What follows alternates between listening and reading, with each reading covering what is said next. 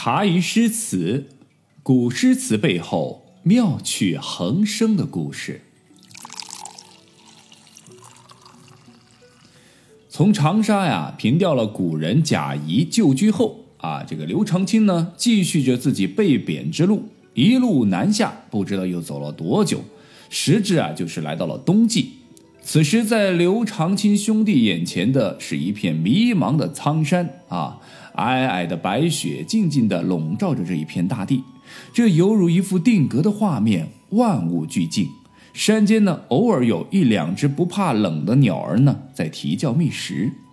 薄暮时分的夕阳弥散着暖红色的微弱的光。就在此时，一个小小的黑点儿从这幅旷远而又寂静的风景画中是走了出来。这黑点儿啊，越来越大。啊，越来越近，这就是我们的刘长卿兄弟了。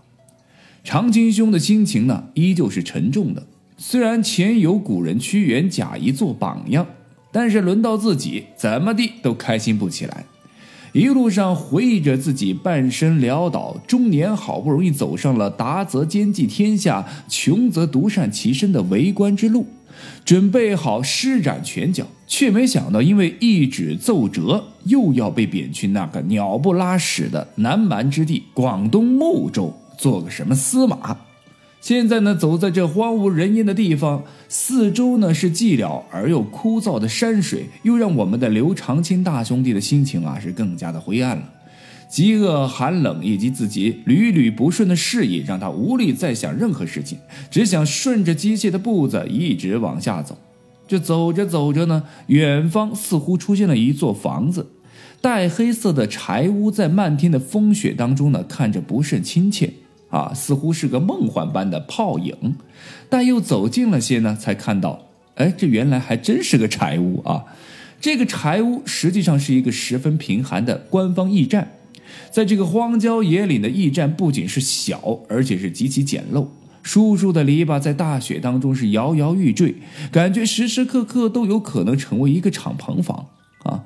驿站的木门旁边呢，卧着一只啊普通的中华田园犬。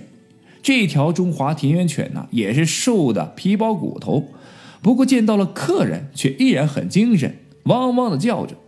刘长卿大兄弟矗立在这个贫寒破败的驿站门口，心中哀叹着自己不幸的命运，心想着：我刘长卿饱读诗书，满腹经纶，最后还是在这黑白颠倒的世事中挣扎沉沦。我闯他个娘的鬼啊！最后呢，只能来这种荒无人烟的地方。唉，既来之，则安之吧。刘长卿深呼吸后，是走进了驿站，敲了敲门，走出一位中年啊不，走出了一位年老的妇人。妇人面色蜡黄，眼圈微黑，脸颊上呢没有一丝红润，干枯而又皱褶的双手杵着一根竹棍儿，却十分热心肠。待问清来意后，端来热水，铺好床铺啊，想让满身风尘的旅人是好好歇息一番。疲惫的刘长卿原本应该倒床就睡，但倒在床上听着风雪嗖嗖的扑打着屋顶的声音，他失眠了。他想到了自己的老母亲，不知在老家是否安好。所幸的是，这安史之乱引发的战争没有牵连到家乡那边去。家中的孩子是不是都已经长大了？现在回家，不知道他们还认识自己这个老爹不？要去赴任的这个睦州究竟是一个什么样偏僻的地方？思绪万千，剪不断，理还乱。想着想着，长青兄难得的鼾声如雷的睡着了。不知道是睡了多久，刘长卿在迷迷茫茫当中呢，是意外听到了一声狗叫声，而后呢又是三两声，然后就是听到叽嘎一声，哎，门打开的声音。这声音在这寂静的山岭之中显得是有点突兀。进门人抖落风雪的声音，在不大的驿站当中呢，是来回的荡漾。刘长卿从睡梦当中醒过来，心想：这是驿站的老板回来了。是了，驿站的主人也是要吃饭、穿衣、养家糊口的。驿站的收入本就不多，更何况是在这偏僻的芙蓉山中，加之遇上战乱，旅游业停止，多地封城禁足，那么通关难度着实不小。小老百姓更是衣食没有着落。在这世上，有多少辛辛苦苦的劳动人民，又有多少流离失所的普通百姓？而自己呢？至少还是个大唐边内的公务员，至少还有工资，不至于饿死街头。节约一点呢，还有余粮。刘长卿陡然间找到了生命的意义。这一下不经意的开门声，打开了刘长卿的心房，解开了他的心结。直到许多年以后，刘长卿功成名就，名满天下，但仍旧忘不掉那一夜风雪中的开门声。为此，他特地写下了他最有名的一首诗篇《逢雪宿芙蓉山主人》：“日暮苍山远，天寒白屋贫。柴门闻犬吠，风雪夜归人。”这首诗非常短，只有二十个字。刘长卿兄弟用了极其灵练的诗笔，描绘出了一幅以旅客木叶投宿、山家风雪人归为素材的寒山夜宿图。诗是按照这个时间的顺序写下来的。首句呢，写旅客薄暮在山路中进行前行的一个即视感啊。次句呢，写到了啊投宿人家时所见所闻。后两句呢，写入夜后在投宿人家听到的声音，或者是想象当中的一个画面。每句诗都构成了一个独立的画面，而又是彼此的联系在一起。诗中有画，画外见情。我们仔细来看一下这首诗啊。诗的开端以“日暮苍山远”五个字勾画出一个暮色苍茫、山路漫长的画面。诗中并没有写明人物。直抒情思，但其呼之欲出，其情呢是浮现纸上，这一点点活了画面，突出了诗境一个远字。从这个字可以推知，有行人在暮色来临的山路上前行时，啊，这个孤寂劳顿的旅况，以及急于投宿的一个心情。接下来呢？诗的次句就使这个读者的视线跟随这位旅人，也就是我们的这个刘长卿啊，沿着这条山路投宿到这个人家。天寒百屋贫是对这户人家的一个写照，一个贫穷的贫字，应当是从遥遥望见茅屋到抠开门入室之后形成的一个完整的一个景象啊。还记得上句写的是苍山远吗？苍山远之前又写了日暮，这一句写在。白屋平之前啊，和写这个天寒都是有一个异曲同工之妙，增多诗句的层次，加重诗句的分量写法啊。日暮苍山远，天寒白屋贫啊。这漫长的山路本来就已经使人感觉到行程遥远，又看到日暮，就更觉得遥远了。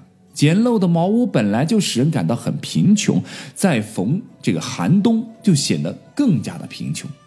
而联系上下句看到这里啊，这一句里的“天寒”两个字还有一个承上启下的作用，承上进一步渲染日暮路遥的形色，启下作为夜来风雪的伏笔。这前两句诗合起来十个字儿，已经把山行和投宿的情景写的是神韵十足。再来看后两句，“柴门闻犬吠，风雪夜归人”，写的是借宿山家以后的事儿。在用字上，柴门上成白屋啊，风雪摇成天寒，而夜则与之前的日暮衔接。这样从整首诗来看，虽然上半句和下半句是啊完全两个不同的诗境，但是却又和啊这个上下半句紧密的联系在一起，环环相扣。